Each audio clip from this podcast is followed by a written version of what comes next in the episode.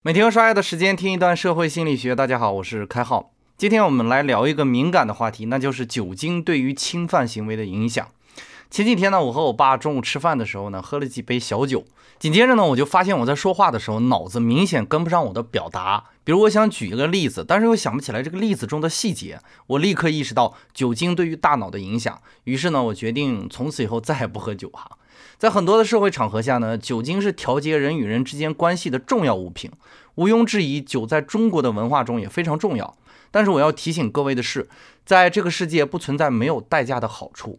我们今天就要从两个方面论述一下酒精与侵犯行为的关系。希望各位听完了本节内容后，能够改变生活中的一些陋习。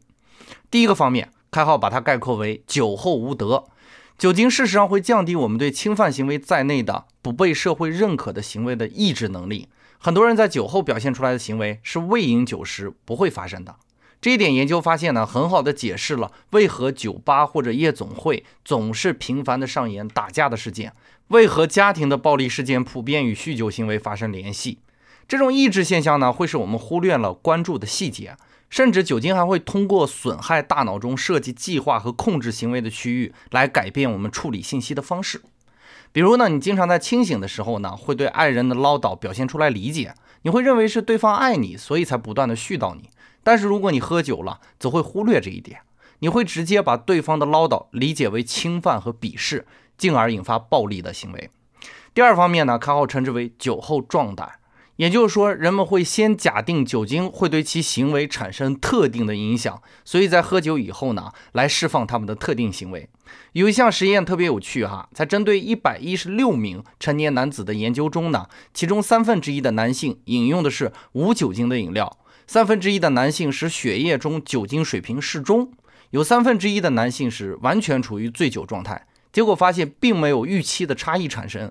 也就是说，无论你是被骗喝醉了，还是真的喝醉了，或者是半醉半醒，在面对挑衅的时候，几乎是差不多的。我们也可以得出一个结论：酒精事实上可以让我们变得麻痹大意，但是实际上认为自己喝多了，反倒容易让自己实施暴力侵犯的行为。所以呢，俗话说得好，酒品即人品，不是没有道理的。对于理智的人来说呢，可能意识到自己不能完全支配自己的身体的时候，就会主动的放弃喝酒吧。